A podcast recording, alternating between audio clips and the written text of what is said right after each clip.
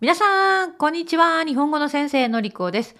え、今ね、これを録音してるのは3月の28日なんです。で、皆さんがこれを聞くのは、まあ、2023年の5月の後半ぐらいかな後半以降。ね、私ずいぶんね、最近先取りをしていて、ね、録音を前もってやっているんですね。なぜなら、まあ、5月にちょっと旅行に行こうかなと思っていて、まあ、2週間ぐらい録音しない期間を作る予定なんです。なので、まあ、その準備ということで先に先に録音をしているんですね。皆さん。私結構計画的でしょ？はい、今日は野球の話をします。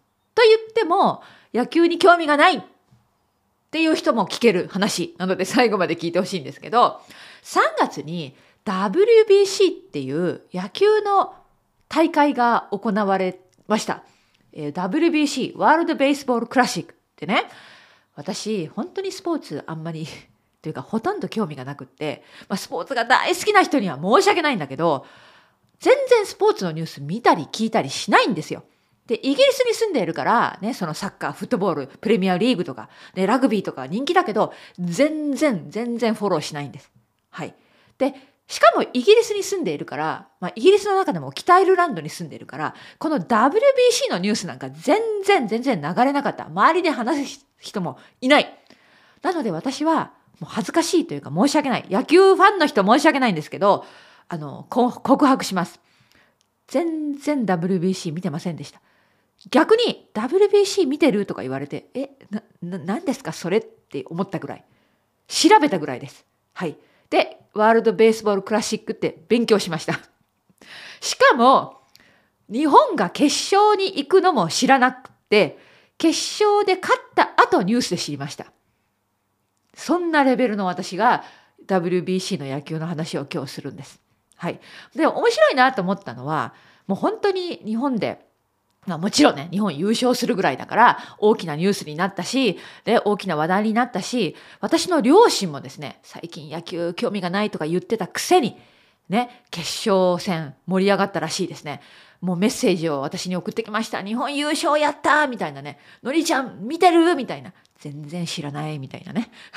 で、私は、まあ、後で、優勝した後で、たくさんのニュースの記事を見ました。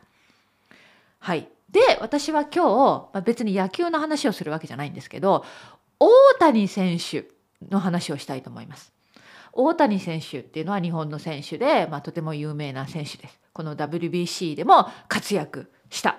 でねで私あのちょっとだけ短い動画を見たんです。大谷選手が優勝した後ですね、まあ、アメリカのテレビ番組かな、まあ、インタビューを受けていてそのインタビューに答えているという動画をちょっとだけ見ました。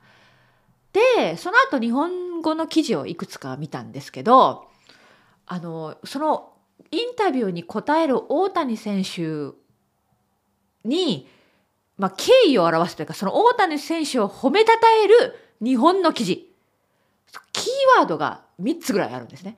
一つは謙虚超謙虚謙虚すぎるとかあとはあのあの姿は日本人の誇りだとかあの、美徳、日本の、日本人の美徳、大谷選手は美徳だみたいな言葉、謙虚、誇り、美徳みたいな言葉がたくさん出ていたんですね。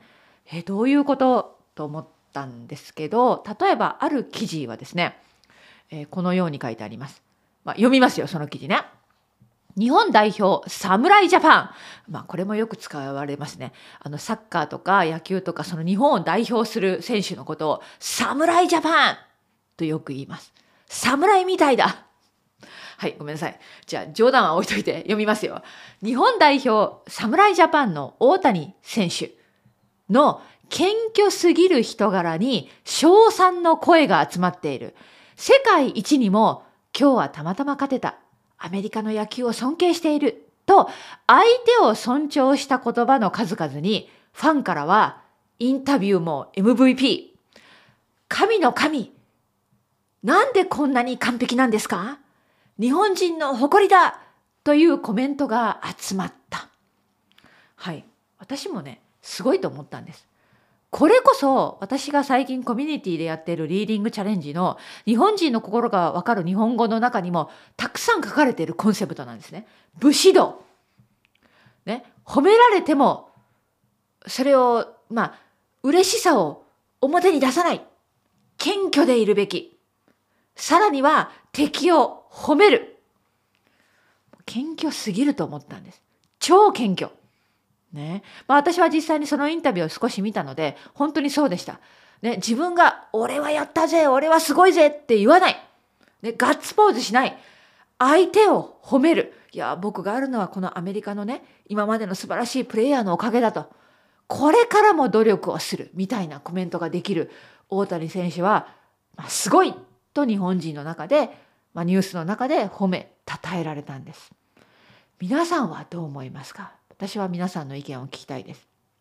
うん、よくあるじゃない？特にね、サッカー選手、フットボールであるよね。ね、優勝したりすると、これ良くない？本当は良くない。マナーが良くないと言われてるね。よくけど、ね、上着、上のユニフォームを脱いで、ね、脱いで振り回して、ね、俺はすごいぜみたいなね、こうジェスチャーをする選手もいるじゃない？ね、実はまあ、素直にね、喜びを表現して例えばゴールってゴールを決めて、ね、やったーってこう、喜びをこう、表現するのはわかるんだけど、でも、それをしない。しないで、ね、喜びは心の中に秘めて、ね、でも落ち着いて行動する日本人の選手。特にこの大谷選手。ね、はい。あの、なかなかできることじゃないなと思ったんですよね。こういうなんかそ自慢しすぎない？こう俺は偉いぞと見せない？選ぶることをしない？謙虚な大谷選手。これを見て、まあ、日本人の人多くの日本人は感動しました。ねまあ、日本で、ね、いいニュースも最近少なかったから、ね、こういう日本がチャンピオンになったまあ日本人として自慢できるニュースですよね。嬉しかった。私のお父さんとお母さんも喜びました。でも世界で見ている皆さんはどう思うのかなって思ったんです。私はなんかもうちょっと、もうちょっとね、なんか喜びを素直に出してもいいのかなって思ったけれども、まあそうじゃないんだね。はい。そしてこれからもね、もっともっと大谷選手をはじめね、日本の選手はまあ、次、次を目指して、もう次も頑張っていきますと答える。うん、素晴らしいね。なかなかできることじゃないなと思ったんですよ。まあ、そういうね、こと、いろいろこの私が今コミュニティで読んでいる日本人の心がわかる日本語に書かれてあります。ね、その日本人は褒めた時になかなか素直に喜ばない、ありがとうと言わずに、まあ、照れるとか、ね、それをなんかこう恥ずかしいような気持ちでか気持ちをその正直な気持ちを隠すとか。あとねまだ私そこまで読めてないんだけど第6章は精神主義を好む。精神主義を好む。これねまたいつか話そうと思うんだけどトピックはすごく面白くって頑張る根性無理修行武士道。わこれなんかね侍ジャパンっていうふうに呼ぶところにも通じるのじゃないかなって思ったりもしました。はい。まあちょっと今日はね、野球と大谷選手にまつわる言葉。言葉というか、ね、ニュースでたくさん本当に見ました。Twitter でもたくさん見ました。わあ、大谷選手すごいこれ大谷選手は日本人の誇りだみたいなね、コメントたくさん見たので、私は客観的に面白いなと思ったんです。はい。まあ、まあ全然野球に興味がない私が話してみました。以上です。